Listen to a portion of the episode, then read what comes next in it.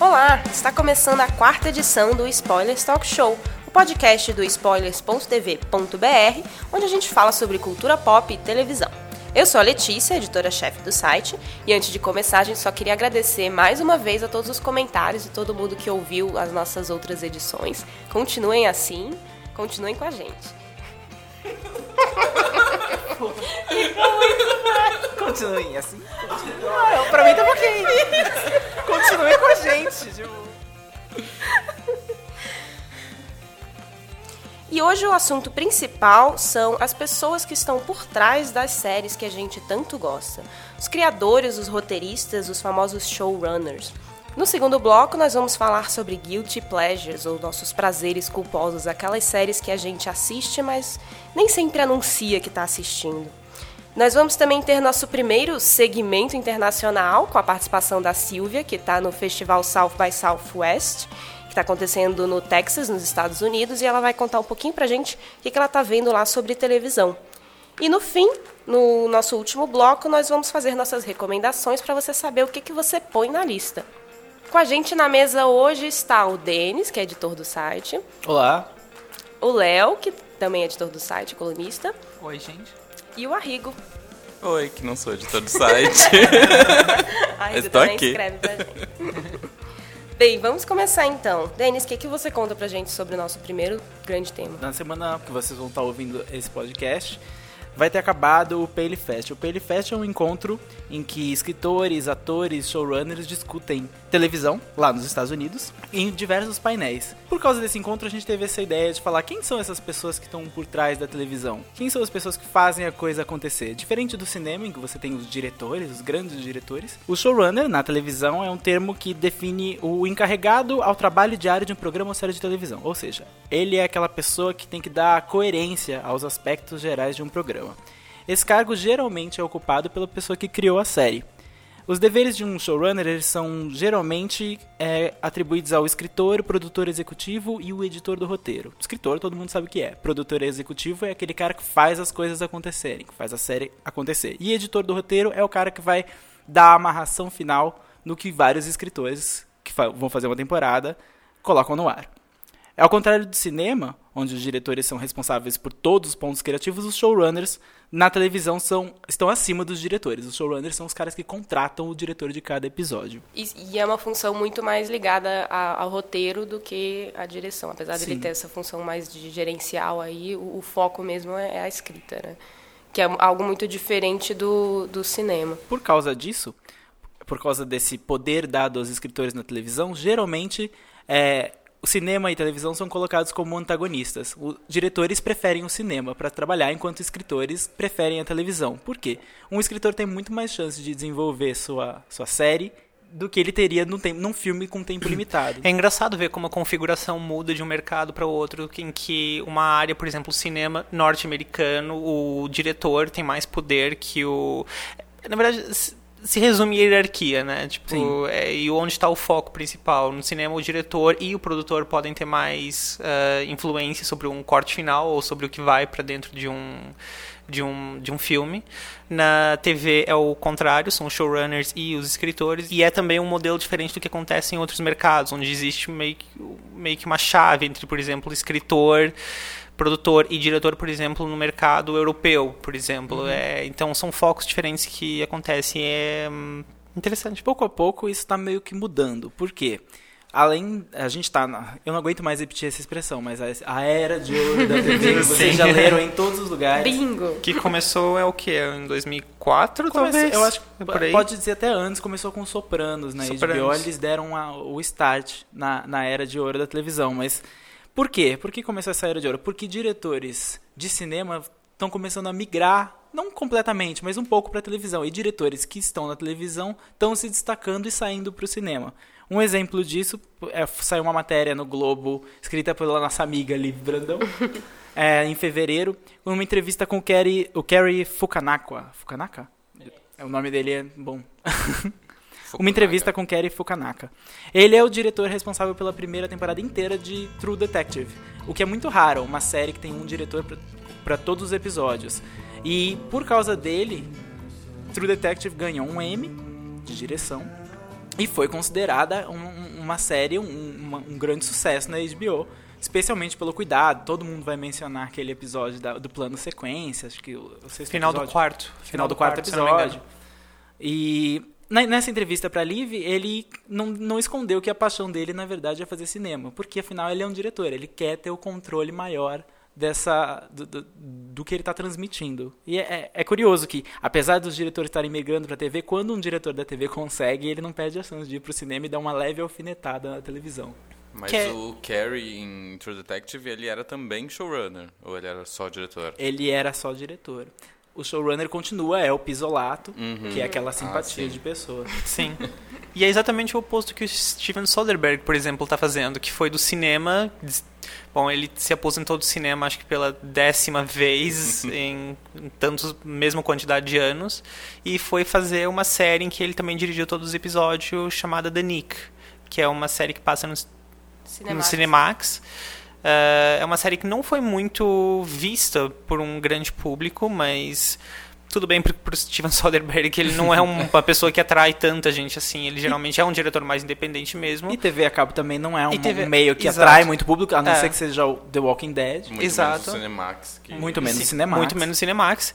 Ele também foi para TV justamente para poder uh, desenvolver, um, desenvolver as técnicas que ele já tentava no cinema. Então foram caminhos opostos, né? E é engraçado ver como cada um se adapta em cada mi meio, Mídia. por assim. Mas nem só de diretores a TV vive, a TV e o cinema vivem de troca. Uma outra pessoa que nessa mesa todo mundo gosta, ou já gostou, ou vai gostar, é, que veio do cinema é a Shonda Rhimes, a grande, a grande criadora de Grey's Anatomy, Scandal e produtora de How to Get Away with Murder. Ela veio do cinema. O primeiro roteiro dela foi o filme da Britney Spears, aquela obra de arte chamada Crossroads, que o Arrigo ama. Eu amo, gente. E eu também amo. Quem Nossa, é incrível. O ápice veio cedo. Você Nossa, vê que, que a Shonda é bem relacionada desde sempre. Né? sempre. Né? Ela começou Muito. fazendo filme com a Britney Spears. Acho que não tem como começar melhor. A crise dela depois de fazer esse filme é que um, bom emprego de roteirista no cinema não estava vindo. Ela, na, na época, adotou é, é uma criança e ela tava de mãe em casa. Entrou, engajou numa maratona de Buffy, isso ela relata em várias entrevistas. E depois dessa maratona de Buffy, ela, ela sentou e falou: Eu quero escrever pra televisão, porque eu acho que na televisão eu vou conseguir desenvolver muito mais meus personagens do que eu consegui desenvolver no filme da, da Britney Spears.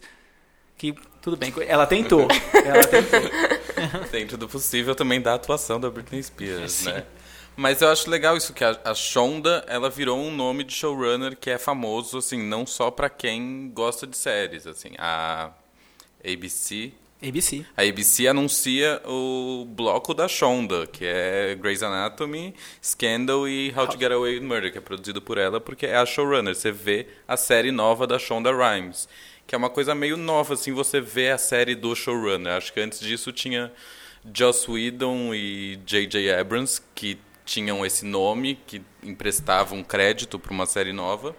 E acho que com a Shonda, que a própria ABC faz a divulgação da noite de quinta-feira assim, está crescendo um, um lado dos showrunners, da importância deles para o grande público, não dentro da. É como nome, né? E não ah, a a pessoa daquela série. O Joss Whedon, pra quem não sabe, a, a gente acabou de mencionar a Shonda assistindo Buffy. Joss Whedon é o criador de Buffy, que agora tá muito mais no cinema do que na TV. Ele é o responsável pelos filmes dos Vingadores. E o J.J. Abrams, se você não conhece o J.J. Abrams, você passou despercebido por Lost, parabéns. Você, você é uma pessoa muito especial que não passou por Lost. J.J. Abrams trocou quase completamente a televisão pelo cinema, agora é o novo diretor de Star Wars. Mas mesmo assim o nome dele continua sendo usado como selo de série J.J. Abrams. Sim. Isso é o que acontece quando um showrunner fica grande. Quando um showrunner fica grande, e o que está acontecendo com a Shonda, ele deixa de ser o responsável pela série, deixa de fazer o trabalho braçal do roteiro para assumir o cargo de produtor executivo. O Joss, que está no cinema, é o produtor executivo de Agents of S.H.I.E.L.D., mas ele não é o showrunner de Agents of S.H.I.E.L.D. Quem é o showrunner é o, cunha, é o irmão dele com a cunhada, a Maurissa, que é ótima, fazia Dollhouse. Recomendo, inclusive, põe na sua lista do House, tem no Netflix. Mas aí, você cria um, um vínculo com o showrunner, com o Joss Whedon, e tá bom, se o Joss Whedon tá apostando em Marvel's Agents of S.H.I.E.L.D., eu vou assistir. É se a uma Shonda, marca, É, né? exatamente. Se a Shonda tá apostando em How to Get Away with Murder, eu vou assistir isso esperando aquele clima Shonda Rhimes, que é tenso, mas tem um novelão também, Assim como romance. pessoas assistem filmes do Tarantino por causa do Tarantino, as pessoas assistem uma série da Shonda porque é uma série da Shonda. Ou não assistem uma série da Shonda porque eles têm medo de que pode acontecer. Um Mas outro dire-. Um outro showrunner que é muito carismático, mas não tão sortudo com os projetos deles, é o Brian Fuller, que é o showrunner de Hannibal e já fez tantas séries boas que tem toda um- uma identidade visual muito característica. Sim. Ele é outro que tem uma marca bem própria, né? Eu acho que o- quando o showrunner ele fica conhecido como showrunner, ele tem que não só ser grande, como a Shonda é hoje, mas também ter uma, uma marca, uma, algo que ele dê ali o selo dele, e você olhando, você sabe que é dele, que é bem o caso do, do, do Brian Fuller, né? Que séries extremamente diferentes uma da outra, como Pushing Daisies e Hannibal, elas têm uma, uma estética ali que você consegue identificar que veio da mesma pessoa, apesar de serem histórias completamente opostas. E a marca bem própria de ser cancelado prematuramente. Também. Hannibal Ou ainda não foi, mas é Ou em tá pre- sempre aí. permanente cancela bolha do cancelamento. É. Nunca sai da bolha do cancelamento. Que é uma pena, porque Pushing Daisies era incrível. Era incrível. Era incrível. Que era bem. Acho que lembra muito Dead Like Me. Dead Like também, Me, também era é- maravilhoso. Acho que é a minha primeira favorita dele. era Wonder Falls. Ah, Wonder foi Falls. uma das primeiras dele, que também foi cancelada prematuramente, porque é, é- é a sina dele. E Mas ele o- também foi chamado pra tentar salvar Heroes. Sim, em ele alguma foi. Foi na terceira temporada. terceira ele foi chamado temporada. pra tentar salvar Heroes, mas Vem já tava muito além do que podia ser salvo. Não, é, você chama a pessoa mais. que é conhecida por ser cancelada É. pra salvar uma série que já tá descambando, não, não sei se é melhor. apesar, do Heroes- Brian, apesar do Brian ser um dos favoritos da mesa, o Hollywood Reporter, quando fez uma matéria no passado sobre quem eram os 50 mais poderosos showrunners de Hollywood, não incluiu o, o Brian Fuller. Talvez por, pelo, É. por, esse, por esses projetos fracassados. Poxa, Hollywood Reporter. Tem que assistir algumas novas Nós, séries. inclui, nós incluiríamos. nós não somos o Hollywood Reporter, nem nunca seremos, mas nós incluiríamos. Nessa lista, uma de showrunner que estava se destacando bastante, conhecida primeiro por Weeds, mas hoje em dia mais pela série dela na Netflix, é a Genji Kohan de Orange is the New Black. A Genji, ela tem uma, também uma identidade é, não tanto visual, mas uma identidade de roteiro muito boa. As personagens femininas dela são ótimas. Eu acho que a identidade visual dela tá muito mais na, no- na aparência física dela, que é bem, ela, ela tem um cabelo colorido, É. umas roupas extravagantes, do que no, no cuidado com a direção da série. Mas ela é uma, foi uma aposta da Netflix, porque eles sabiam que uma série que ela tivesse total autonomia e controle s- vingaria. E vingou. Orange is the New Black é um dos maiores sucessos. Sim. Que eu não apostaria tanto depois de Weeds, que começou muito bem e foi descambando pra uma coisa muito Weeds, sem acho graça. sim. Weeds eu acho que tem a maldição do Showtime. É. É, muito difícil Pode uma série ser. no Showtime, que é um Showtime. canal a cabo americano, o mesmo canal de Dexter, aquela série que você assistiu, mas você fala que não, por causa daquele final. Você fala, não, eu só vi a primeira temporada. E quando era Era boa. incrível. Quando era boa.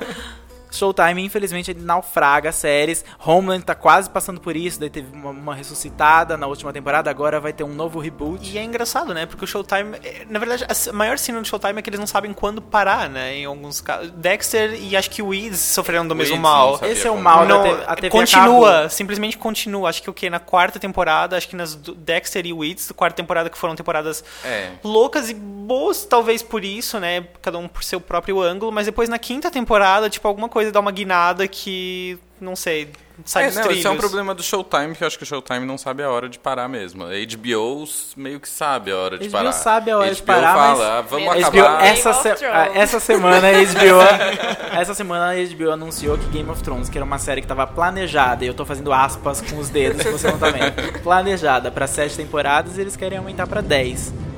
Ou seja, eles entenderam que o sucesso dessa série não pode ser facilmente dispensado. Mas será que ela rende 10 temporadas? Se depender do George R. R. Martin, deu uma entrevista falando que rende. Rende até um filme. Também ele quer tempo pra terminar os livros dele, né? Ele precisa ele quer alongar Sim. o máximo que ele puder. TV acaba é um espaço bem diferente de TV aberta, mas na TV aberta também tem os showrunners que são grandes blockbusters. Um, um dos nomes mais famosos atualmente, apesar de não estar exatamente na, na melhor fase dele, é o Chuck Lorre, o, o showrunner de Two and a Half Men, que é, faz atualmente Mom e The Big Bang Theory. Por que não tá na melhor fase dele? Eu diria que ele tá na melhor fase dele porque acabou Two and a Half Men. Ah, isso é verdade. inclusive, E inclusive é muito bom. quando ele anuncia, quando ele anuncia Mom, ele anunciou recentemente no evento falando Mom é minha desculpa por Two and a Half Men, porque é uma série co- completamente dominada por mulheres. E mulheres que estão se recuperando do, do vício, que é o contrário de Men, que tinha um protagonista que a- a- abraçava o vício.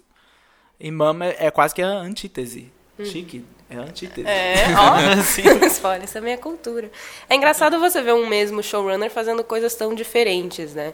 Eu acho que o mais chocante nesse caso, que aliás eu descobri hoje, é o Greg Berlanti, que é o showrunner de Arrow e The Flash. Não sei se ele ainda tá em Arrow, mas enfim, foi criador. ele tá em Arrow. É, e também criou The Mysteries of Laura, que é aquela Que é série que morte você não viu. horrível. É uma série que é uma morte horrível de assistir, sinceramente. Sobre o que que é Mysteries of Laura, Léo? Eu escrevi sobre os dois primeiros episódios por spoilers, mas eu confesso que eu vi um pouquinho do terceiro. mas assim, é nunca mais. É, é, é Lembra sobre que uma... a gente vai falar de Guilty Pleasures depois. Sim. Mas não é só guilty. The Mysteries of Laura é só guilty mesmo. É sobre uma detetive e mãe divorciada. She's a mom, she's a cop, she's a mom cop, sabe? Criaram uma música em cima disso, inclusive, pra zoar um pouco com a série. Que é a melhor E- coisa a sair da série. Que é a melhor coisa a sair da série, que trata dos casos, dos mistérios que Laura tem que resolver ao longo de uma temporada. Então, cada episódio é um mistério específico. É com a, com a Deborah Messing. É com a né, de Deborah and Messing Grace. de É Will and o- Grace. É, ela, é, de- de novo, é, são os mistérios que ela, como detetive, tem que resolver. E ela também é uma mãe de família que o, o chefe dela é o ex-marido, os dois filhos arrumam muita confusão pra ela. Ela tem um parceiro com quem ela briga constantemente, tem está rodeada de estereótipos numa delegacia com presos muito legais também, que fazem a vida muito divertida pra ela. Você pode sentir. É, dá pra rir, dá pra rir, muito, muito, pode muito. sentir a emoção. Ela falando. E é criada pela mesma pessoa que faz Arrow, que é ótimo. Sim. Que é ótimo. Flash, que também E do é Flash. ótimo. E a futura E. Supergirl. A futura Supergirl na CBS. Isso é engraçado. Eu também tava pensando outro dia como o, o Michael Patrick King faz Two Broke Girls e fez The Comeback. São duas séries Sim. também bem diferentes. O canal é, é- é tudo. É, Você faz Turbo Girls na CBS, que é um canal aberto. Digamos assim, se a gente tivesse que comparar a CBS com o Brasil, seria a CBS é a Globo. É o maior canal, o canal mais antigo. E HBO é a HBO no Brasil. que é onde estava The Comeback. Que é muito mais, é, se a gente puder colocar, edgy. É muito mais... é, ousado. Ousado, e, isso. E até mais autocrítico, assim, né? Mais consciente. Mais consciente. Mas não é só porque tá na CBS que é ruim. Porque uma série que tá na CBS e é boa é The Good Wife. Dois showrunners que se destacam muito. O Robert e a Michelle King, um casal que se conheceu na faculdade, inclusive. Eles- a história deles é... Se você pôs na lista o painel que o Arrigo recomendou no último podcast, você viu como foi a história que eles se conheceram. Espero eles que tenha contaram assistido. isso na New Yorker. E eles são são showrunners, escritores, acima de tudo roteiristas, mas eles têm uma preocupação muito grande com direção. A direção de The Good Wife é especial. Inclusive o Robert King está dirigindo alguns episódios. O, o- um episódio recente, o mais recente de The Good Wife, foi dirigido pelo Robert. Escrito por ele e pela Michelle. É um episódio que se passa quase que. Na metade dele é dentro da cabeça da protagonista. E é muito interessante como ele usa isso. E eles estão em ascensão. Apesar de não terem nenhum outro grande projeto em vista.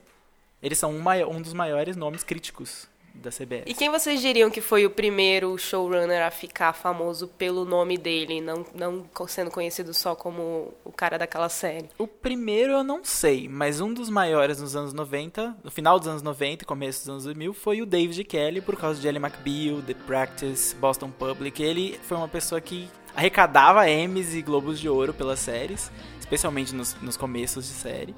E ele tinha carta branca em tudo que ele fazia, ele era um nome bem grande. O Aaron Sorkin surgiu quando? O Aaron Sorkin é dos anos 2000. É dos anos 2000. Ele começou com West Wing. West, West Wing, é Wing, final tá. dos, anos, dos anos 90, digamos assim. Ele era, sempre foi Sim. roteirista, mas o West Wing é o maior sucesso dele. Daí Sim. depois Sports Night e outras, até The Newsroom, que foi supostamente a última série que ele fez, porque ele não quer mais... Televisão acabou pra ele. Agora ele é apenas roteirista de filmes do David Fincher. Que não é pouca coisa. E nossa, Sports Night era dele. Nossa, eu lembro Sim, Sports Night tanto era dessa ótimo. série. Era a primeira, primeira série que eu assisti que era com gente trabalhando do primeiro minuto do dia até o último minuto da noite, assim. Era com o George Charles, de Era, The Good Wife. Good Eu achava chatíssima. Ah, mas- eu gostava. Eu não entendia. quando Então eu era via, eu não. É, então eu achava é chatíssimo, mas eu Essas via pessoas- também. E tinha risadinha, e tinha claque, tipo, não fazia sentido, não combinava. Depois acho que eu vi o Aaron Sorkin falando que isso estragava a série pra ele. Pra variar, não era assim. só que falando mal da própria produto depois dele pronto. Mas daí depois eu fui ver, depois de adulto, e daí eu gostei. A gente tá falando de roteiristas. Tem atores que são roteiristas e que são showrunners das próprias séries. Uma que a gente já falou aqui no podcast é a Lena Dunham. Ela escreve e ela é a showrunner de Girls. Não tá sozinha, existem pessoas ali assessorando, inclusive um nome grande assessorando ela na HBO, mas ela é a mente por trás. A Mindy Kaling, mesma coisa, no The Mindy Project, também é showrunner. Não é showrunner sozinha, atua, escreve, tá ali atrás. É, a Tina Fey, ela é uma das pessoas, uma das mentes por trás de Third Rock e agora uma das mentes por trás de Unbreakable Kimmy Schmidt, que é uma série Net- da Netflix que estreou recentemente. E um último, se a gente puder falar, são os irmãos do Plas, o Jay e o Marcos do Plas, que tavam tavam, foram os criadores e roteiristas dos oito episódios de Togetherness, que é uma série que a HBO no Brasil ex- exibiu simultaneamente. É, é bastante Unidos. raro até o, o- showrunner ou o roteirista, um roteirista a- assinar todos os episódios de uma, de uma série, né? Só o Aaron Sorkin. Só o Aaron Sorkin e o, o que fazia Enlightened também, no, Ah, o... o- esqueci o nome dele. É, é White. White. Mike White. Mike Mike White. White. O Mike White. Ele também atuava e, e, se não me engano, escreveu todos os, os Com episódios. a... Ela Jane ajudava White. também, a Laura Dern. Ah, quem não pegaria a ajuda da Laura Dern? Assim, qualquer coisa que a Laura Dern quisesse É. me ajudar, eu falava, sim, senhora. Que, aliás, é uma série ótima que foi cancelada muito cedo também. Sim. Precisamos falar sobre isso. amor. O era... Seinfeld, o não- Seinfeld mas era então- um showrunner ou era o Larry David? Não era Não, aquele era o Larry Tom... David. Era o Larry Não. David, não era o Tom Cherones. Eu lembro desse nome. Isso então... é polêmico, não coloca no Brasil. Pra mim, Seinfeld era o Larry David. O Seinfeld nunca foi o Seinfeld. Sim. A gente fala de, de showrunner dos Estados Unidos como se essa ideia do roteirista responsável pelo andamento da sua própria série, dos roteiristas, ser uma coisa que eles inventaram. Não, não é bem uma coisa que eles inventaram. No Brasil, o maior responsável pelas novelas, principalmente as novelas da Globo, é um roteirista. Geralmente é um grande nome. Você já ouviu falar de alguns deles, tipo a Glória Pérez, não sei se você conhece essa moça. Silvio de Abreu, aquele Manuel Carlos, que é obcecado por um bairro no Rio de Janeiro. Não sei qual é esse bairro. Não, mas não sabemos qual é esse bairro. fala, Ele assim. quase não fala. São, a gente pode chamar de os showrunners das novelas. Eles são as pessoas, as mentes que decidem o que acontece com seus personagens. Claro, assessorado também por uma sala de escritores, também por um diretor, que geralmente é um diretor responsável pela novela inteira, mas não deixa de ser a- quase que a mesma função que tem nos Estados Unidos. É, não- você escolhe a novela que você vai ver pelo autor, pelo não autor pelo diretor. Novela. Ah, tem é. pessoas que não assistem novelas do Manuel Carlos. já Eu é- particularmente prefiro das novelas do Silvio de Abreu, E agora do João Emanuel Carneiro, que é o de Avenida Brasil. que é a nossa Shonda Rhimes, Que é a nossa podemos Shonda dizer. Rhimes. É a nossa Shonda Rhimes. Só que como eles fazem isso com uma frequência muito, muito maior do que o- os showrunners de séries, né? Que fazem episódios semanais e aqui essa coisa... Os brasileiros são guerreiros. É, Os brasileiros todo são dia. guerreiros. Essa, episódios todos os dias e mais de 100 episódios por, por série, por, por novela, não é, não é pra poucos. Mas roteiristas são guerreiros. Obrigado aos roteiristas pelas nossas séries. Nós gostamos muito de vocês. a gente lembra daquela greve dos roteiristas e como foi difícil ficar sem vocês. O Rodrigo Santoro em Lost também lembra bastante. e é isso. Bem, é isso então para o nosso primeiro bloco. É, você que está ouvindo, deixa aí nos comentários quem é o seu showrunner preferido, hein? E agora vamos passar para o nosso segundo bloco. A gente falou bastante aqui no primeiro sobre a Shonda Rhimes. E ela é uma pessoa que é, sofre bastante com a acusação, entre aspas, de, ser, de fazer séries que são guilty pleasures. É, séries que você pode assistir, mas que você sente uma certa vergonha de, de assistir. Ela, inclusive, já falou que não gosta desse rótulo nem um pouco, que ela se sente extremamente ofendida quando falam isso. E a gente vai falar um pouquinho justamente sobre essa questão, assim, mais do que dizer quais são os nossos guilty pleasures que todo mundo tem, a gente quer pensar no termo guilty pleasure. É, na semana passada, o, o Denis escreveu um post lá pro, pro Spoilers é, falando que que acabou, que chegou a hora da gente parar de ter vergonha de assistir alguma coisa. Então, vou passar a palavra para ele para dizer, Denis, conta aí, o que te faz pensar que a gente não deve mais ter vergonha do que a gente assiste? Eu acho que ter vergonha do que a gente assiste é, uma, é, é como se a gente tivesse vergonha de nós mesmos. E isso talvez seja um pouco pesado falar, mas eu já vou direto ao ponto. Porque o que a gente assiste é, um, é, uma escolha pessoal e ele representa um pouco do que a gente gosta de ver. E se, se o que a gente gosta de ver, a gente se identifica. Se a gente se identifica e a gente tem vergonha, a gente está com vergonha de nós mesmos. Tudo bem, nem toda série que a gente assiste pode ser considerada boa. Mas o que é ser considerada boa? Uhum. Ah, ela é criticamente bem recebida. recebida. Ou ela tem um público seleto, uhum. seja lá o que for isso. Ou ela ganha prêmios. Ou ela ganha muitos prêmios. Várias coisas podem indicar que uma série é boa. Não é só porque ela é, é criticamente bem vista, não significa que uma série que não é, é, não tem o mesmo apreço ou ela é mais válida do que outra. Uma série que a gente sempre cita aqui e a gente vai citar sempre é The Americans, por exemplo. The Americans é uma série do FX que não tem praticamente nenhum reconhecimento. Uma audi a audiência é, é pequena, ela tem um reconhecimento ela crítico. Ela tem um reconhecimento crítico, mas as, os prêmios não sabem que ela existe. Eles ainda não descobriram. O dia que eles descobrirem, eles vão gostar muito, porque ela tem vários elementos que outras séries premiadas também têm. Ela tem cara de prêmio, é, cara sim, de série. Mas ela tá Eu lá escondida. Que ela ganho nada, nada, nada. É um Tatiana Maslany das séries. a Tatiana Maslany é uma outra é pessoa. Ela tá em Orphan Black, é uma série de gênero. Uma série de gênero é uma série de ficção científica, uma série de fantasia. Séries de fantasia geralmente não são tão bem vistas para premiações. Elas ger... caem muito fácil no conceito de guilty pleasure. Elas pra sim. premiação quanto Mas será que público. Game of Thrones não mudou um pouco isso? Hoje tem muita gente que assiste Game of Thrones Game e ninguém Thrones, diz que tem sim, vergonha já... de assistir. Não, ninguém tem vergonha, mas eu acho que as pessoas não têm vergonha de dizer que assistem Orphan Black, por exemplo. Mas as pessoas têm vergonha de dizer que assistem Teen Wolf. É. E por Mas que as pessoas é têm muito- vergonha de assistir? Teen Wolf? Teen Wolf é uma série que começou... O começo é um pouco, é, digamos assim... Eles não se encontraram direito no começo, é um começo um pouco bagunçado, é uma série adolescente da MTV. A série Que- chama Teen Wolf. baseada num filme do Michael J. Fox dos anos 80, que era uma comédia quase escrachada. Mas a série, ela ao longo de quatro temporadas, ela tem pegou uma veia um pouco até mais séria, bem mais séria do que o filme, bem mais sombria do que o filme, com uma história que em algumas temporadas se resolve muito melhor, em outras temporadas nem tanto. Mas é uma série muito boa sobre adolescentes.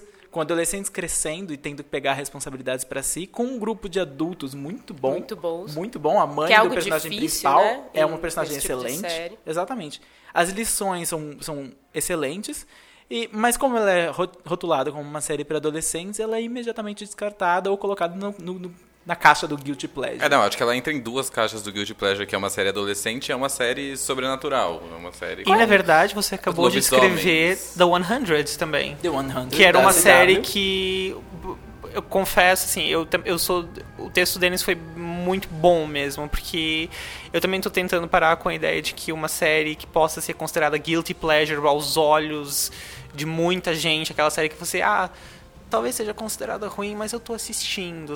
É, assim, eu confesso que eu fui, do, eu fui pra The 100 com um pé bem atrás, mas eu tava vendo. No começo eu não tava gostando, mas daí eu comecei. Foi uma série que por acaso me fez mudar um pouco o meu ponto de vista. Porque é uma série que a cada episódio que passava, eu foi crescendo cada vez Ela- mais. ela- e assim, ela é ela, ela, começou como. Como você falou em Teen Wolf, uma série que tinha elementos tudo pra dar errado, mas estava sempre dando certo. Cada vez dava mais certo.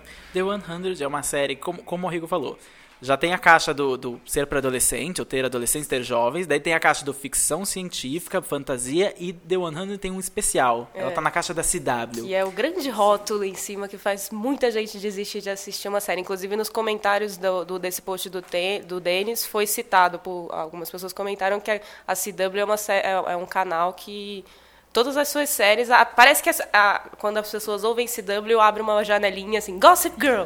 E aí todo mundo pensa e lembra de Gossip Girl e acha que é tudo lixo. Sendo que Gossip Girl no início era até muito boa. Era, eu Era assisti uma até o ótima final.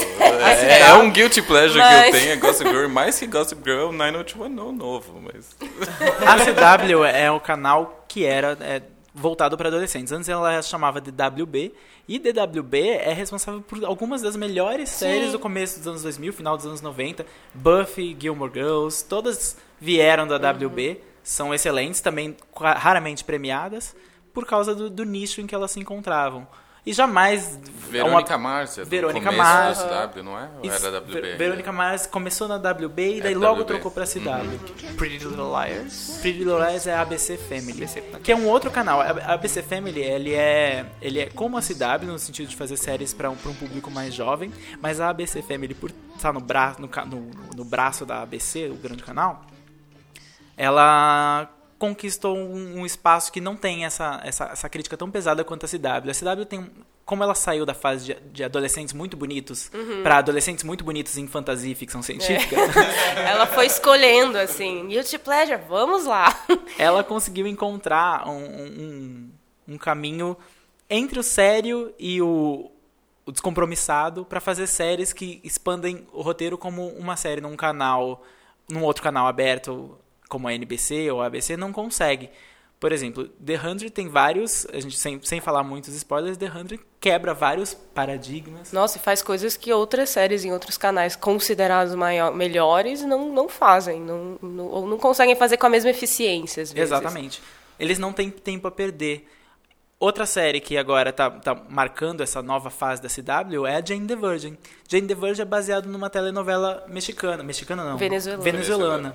E isso já seria o sinal pra muita gente não querer admitir que assiste. O que é um grande erro. porque que é um- Jane the Virgin é maravilhosa. Mas que pelo menos está sendo reconhecida é, em, em premiações, né? Em Ela foi todos os indicada. lados, acho que- É, e por, por críticas também. Crítica, É a primeira prêmios. vez que a CW tem algo tão aclamado. É a primeira indicação É. da CW para um Globo de Ouro e o primeiro prêmio também da CW. Pra um que prêmio que não- ganhou- Ana Rodrigues que é a ela atriz ganhou que de faz a melhor- é. Jane. Isso. E... Mas acho que a CW tá saindo então com isso, com Jane the Virgin, com The Flash e Arrow, que estão sendo um sucesso crítico também, não por premiação, porque que premiação dá prêmio pra série de super-herói ainda não é.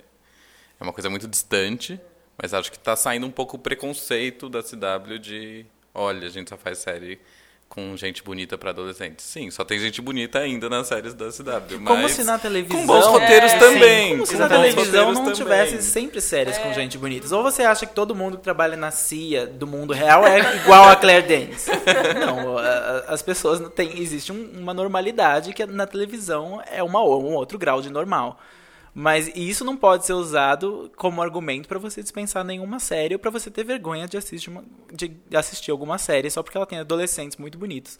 Séries mais, é, digamos assim, dramáticas, mais realistas, como Shameless, por exemplo, que é sobre uma família e uma família com questão de abuso, etc, vários temas mais pesados, também tem um elenco É extremamente todo mundo bonito. muito bonito. Só que com uma maquiagem pra ficar feio, Claro. né? Pra ficar, tipo, cansado, uma olheira, uma roupa velha. Cabelo mais corrido. Não né? é Gossip Girl que chega, Serena e o Nate, maravilhosos. Com ventilador É. né? no cabelo, assim. O guilty pleasure geralmente ele às vezes não tem esse peso tão grande de você tratar alguma coisa como lixo e por isso dispensável. O guilty pleasure é aquela coisa que você gosta, mas você quer admitir que é você admite que é ruim. O problema é que às vezes as pessoas prematuramente admitem que algo é ruim Exatamente. sem ser ruim. E é isso que a gente gostaria de, de, de falar aqui nesse segundo bloco. É isso que a gente gostaria de, de determinar. Não, não julgue uma coisa que, é, que parece ter o rótulo Guilty Pleasure imediatamente como sendo algo ruim que você tem que esconder. Dê uma chance. E acho que outra coisa que cai muito nos Guilty Pleasures são os reality shows. Muito, demais. Reality show, assim, acho que ultimamente The Voice e, e reality show de culinária até que viraram uma coisa mainstream, saiu um pouco Uhum. do Guilty Pleasure.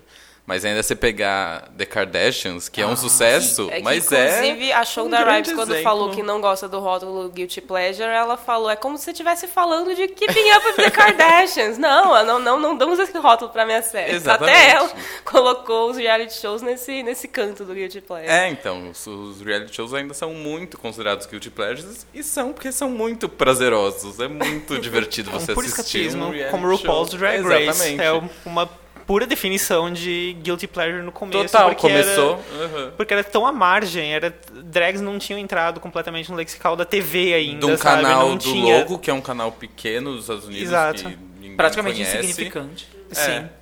E você vendia, assim, você assistia a primeira, a segunda temporada, tipo, ah, é um reality show de drag queens. E isso soava como um guilty pleasure. E- que hoje. Sim, porque Mas- você achava que era ruim, justamente geniali- porque era uma proposta tão fora do comum Uhum. na altura. E só que foi cada temporada começou a apresentar novos desafios, começou a se desenvolver cada vez, cada vez mais. E bom, você aprendia coisas incríveis sobre pessoas, Sim, sabe? não, A transformou cada- acho que o universo drag queen um pouco de Sim. guilty pleasure pra uma coisa mais mainstream e olha, não tem nada de guilty nisso. Sim, olha só. é que a, a genialidade de, de RuPaul, de Drag Race, é que é sempre a subversão. RuPaul's Drag Race é baseado em America's Next Top Model. Foi Sim. um dos primeiros reality shows de um competição. grande guilty pleasure. Um grande guilty si pleasure, só. com vários ciclos, mais de 20 ciclos, são temporadas. Mas RuPaul sempre foi esperto sobre isso e sempre esperto sobre como utilizar esse tipo de clichê, esse tipo de rótulo ao seu favor. E isso fez de Drag Race tão brilhante e, tão, e se destacando cada vez mais a cada ano. Ele sabe usar os tropes de reality show, ele sabe usar as críticas de reality show a seu favor. E transformar o momento que seria trash num clássico de TV. É uma coisa que eu acho que as séries que, que podem ser comumente taxadas de guilty pleasure, elas têm a oportunidade de fazer. É pegar expectativas que as pessoas têm delas e subverter e criar algo muito melhor por causa disso, que é o que aconteceu, acho que com The 100, ao longo da a evolução da série mostra isso. Ela começa cheia de clichês e que hoje ela faz coisas muito interessantes, muito diferentes. É, acho que é um, um ponto a favor uma série, ela começar meio por baixo, assim, e, e não ser tão encarada como algo aclamado, porque ela pode usar isso ao favor dela. Quando ela é, e quando é bem usado, fica muito bom. E aí. E tem as séries que começam boas e viram guilty pleasure, assim, no meio do caminho. E depois que- apenas guilty. E Depois depois, apenas ficam guilty, só ruim. exatamente. Que é, algo, que é um caminho bem pior do que É um caminho horrível, é. É o caso de True Blood. que É. é. o caso de Revenge hoje em dia. Revenge era uma série, uma premissa de novela, praticamente.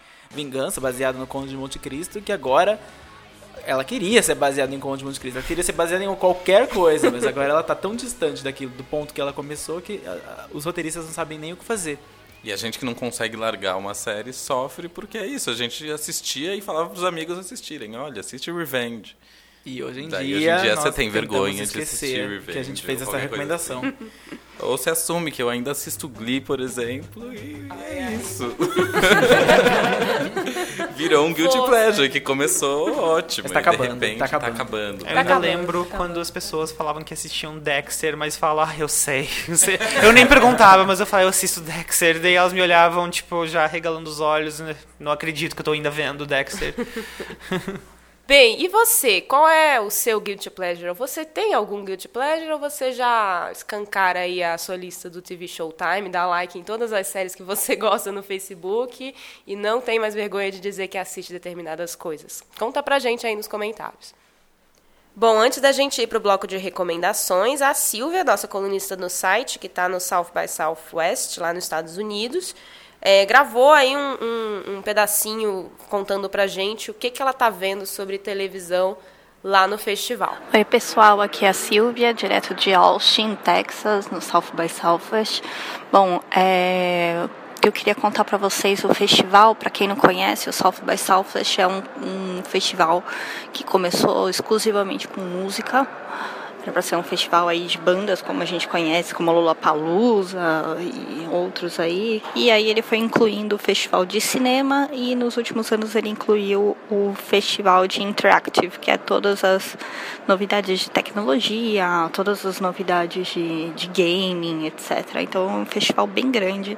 Ele toma basicamente todo o centro da cidade aqui muitos os eventos acontecem não só no convention no convention center mas também no em vários hotéis ao redor em todas as salas que os hotéis têm que oferecem. Então é bem bacana bastante conteúdo. O que eu vim fazer aqui para spoilers é cobrir aqui um pouco do de como a TV está aparecendo nesse festival. É, TV não é parte da programação oficial mas existem alguns painéis que acabam discutindo entretenimento como uma forma completa e alguns speakers que são de TV, como o Jimmy Kimmel, como a Julia Marie de VIP, que vai falar aqui. É, e o que eu queria, vocês vão me ver olhando aí nos textos que vão ser publicados no spoilers, né, que estão aí já publicados, é um pouco dessa minha discussão. Será que não está na hora da TV ter um um espaço efetivo nesses festivais, a gente, a gente, né, a TV vem aí tendo essa presença é, diluída dentro do South By, uma presença diluída dentro da Comic Con e querendo ou não são painéis que acabam sendo headliners aqui. Então, o que está acontecendo que a gente ainda não tornou a TV tão forte como um festival de cinema, um festival de tecnologia, de gaming, né? Se é uma coisa tão no nosso day by day aí, tão no nosso cotidiano, que determina tanta coisa na nossa cultura e nos reflete e nos faz pensar. Bom, é um pouco dessa visão que eu vou trazer aí para vocês no spoilers. É, e também, sempre que eu tomar uma celebridade e conseguir uma selfie, eu vou postar aí na nossa fanpage. Então, obrigado pela audiência de novo. Espero que vocês curtam. Qualquer dúvida, é, enfim, comentário, dúvida existencial, etc. Também estou aí disponível para responder via os meus contatos no site, no Twitter e tudo mais. Então, um beijo para a galera aí do Spoilers, a redação aí super comportada. Espero que esteja tudo bem. E um beijo para todos os ouvintes. Tchau, tchau. Bem, para quem se interessar, a Silvia também está escrevendo textos lá sobre o que ela vê no, no festival e você pode acompanhar a cobertura dela no spoilers.tv.br. E agora, finalmente, a gente chega no nosso bloco de recomendações. O que, que você vai pôr na lista aí na sua quinzena? Arrigo? A minha recomendação é um guilty pleasure total, que é Heart of Dixie, uma série da CW com a Rachel Bilson, que é a Summer de DLC. Como se espera de uma série da CW, é uma série cheia de gente bonita. A Rachel Bilson faz papel da Zoe Hart, uma médica da cidade grande de Nova York, que descobre que o pai biológico dela não é quem ela achava que fosse, e ela herda uma clínica numa cidadezinha no sul dos Estados Unidos. E ela sai de Nova York e vai para essa cidadezinha, onde todo mundo é bonito, mas todo mundo é muito caipira e ela é uma moça da cidade grande, se mete em altas confusões nessa, nessa cidade. E é uma série super leve e besta, ótima para maratonar quando você não quer pensar na vida. Não tem nada, porque hoje em dia é tudo muito pesado, a gente precisa de uma coisa leve de vez em quando. Pensa na Rachel Bilson. É, a Rachel Bilson lá, sendo médica. Ela para de fazer cirurgia e vai cuidar de gente que tem alergia picada de inseto, e gente que foi mordida por um jacaré. Come é o Magnum e Com o Mario. correndo em cima de carros. Eu assistiria isso. Eu também assistiria. Quem eu tô enganando, eu assistiria fácil. É só assistir Hard of Dixie, gente. Denis, e você? Aproveitando que o Arrigo falou, deu uma recomendação ligada ao segundo bloco, o, o bloco de Guilty Pleasure, eu a minha recomendação é ligada ao primeiro bloco, o bloco sobre showrunners. Faz algumas semanas, a co-criadora de Bates Motel, uma série que conta sobre a adolescência do Norman Bates, o personagem principal, o serial killer de Psicose, do Alfred Hitchcock, é, deu uma entrevista para o podcast do Nerdist, que é um site americano, chamado Nerdist Writers Panel, falando sobre como é o desafio de ser a showrunner de Bates Motel. Junto com ela estava o Fred Highmore, que é você deve conhecer de filmes como a, a Fantástica Fábrica de Chocolate, agora ele está grande, ele é um psicopata. Os dois, eles falam um pouco sobre a dinâmica de um ator que veio do cinema para televisão, como funciona ele na sala de roteiristas, como os roteiristas dirigem um personagem que é um personagem aberto, diferente de um filme. E ela fala bastante sobre os desafios de ser uma showrunner mulher, comandar uma, uma sala de escritores e como fazer uma, uma temporada ser coesa, como fazer todos os atores estarem integrados. E é um papo muito legal. Parece que o, o elenco de Bates Motel se dá muito bem. A Vera Farmiga, que é a atriz que faz a Norma Bates, é, é, parece ser muito engraçada. Eles descrevem um pouco como é conviver com ela. E sonham em fazer uma comédia, porque eles fazem uma série tão pesada que o sonho dela é escrever uma comédia junto com aquele mesmo pessoal. Vale a pena ouvir. Bem, a minha recomendação é uma comédia. é é uma, a série nova do, da Netflix, Unbreakable Kimmy Schmidt, que pode ser que você já tenha assistido, pode ser que você esteja querendo assistir, ou pode ser que você não tenha visto que ela tá lá no Netflix, como no meu caso, que eu tive que ir na busca e digitar para aparecer como um animal para aparecer para mim. Várias outras pessoas já me disseram que passaram por esse mesmo problema. Mas enfim, ela tá lá, todos os episódios, 13 episódios na primeira temporada. E é uma série da Tina Fey e do Robert Carlock, que é o, são os dois criadores de 30 Rock. E ela tem.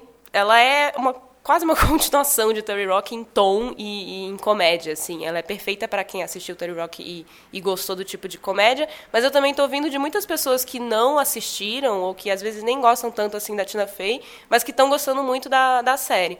Ela, a história dela é a, a Kimmy Schmidt, que é a protagonista, ela passou 15 anos da vida dela num bunker depois de ter sido sequestrada por um reverendo que a, criou um culto como se ela tivesse vivendo, se estivessem vivendo num pós-apocalipse. E aí ela sai desse bunker, elas são descobertas e ela resolve é, ir morar em Nova York.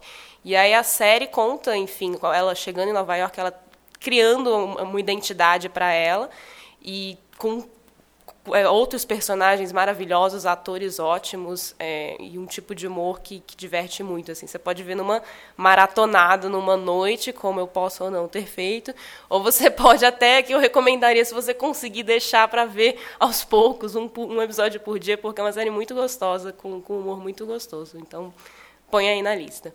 E você, Léo? É, a minha recomendação também é uma comédia, uma série que eu vi de uma, leva, de uma leva só mesmo. É uma série que eu gostaria de ter estendido um pouco mais ao longo de dias, porque foi um, foram episódios muito bons. E apesar de terem 30 minutos, parece que foi menos ainda que isso. Então, é uma série da Amazon Prime, Mozart in the Jungle. É uma série uh, com Gael Garcia Bernal, se passa nos bastidores da música clássica em Nova York. O Gael Garcia Bernal é um maestro contratado pela Orquestra de Nova York que está numa fase criativa ruim, ela está um pouco estagnada. O maestro anterior, que é o Malcolm McDowell, está com problemas com a orquestra e a orquestra está com problemas com ele. Então ele é convidado a sair gentilmente, mas ele não sai gentilmente e o Gael Garcia Bernal assume orquestra. Daí trata da vida, da relação dele com os músicos, como cada músico se relaciona com o instrumento. Tem também a novata, que é o nosso a nossa guia da série também, ela vai conduzir, ela é a personagem principal.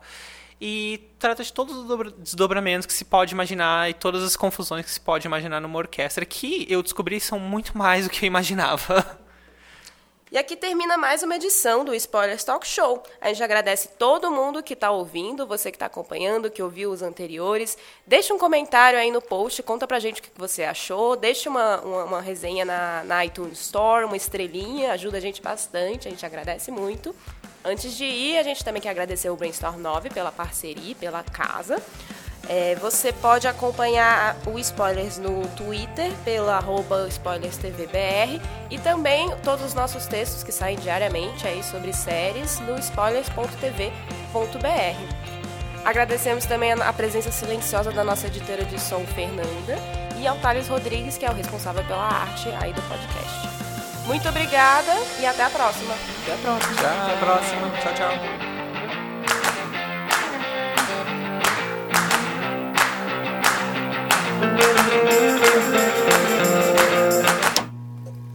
Bom, estagnada. Estagnada numa fase criativa ruim. Bebe uma água.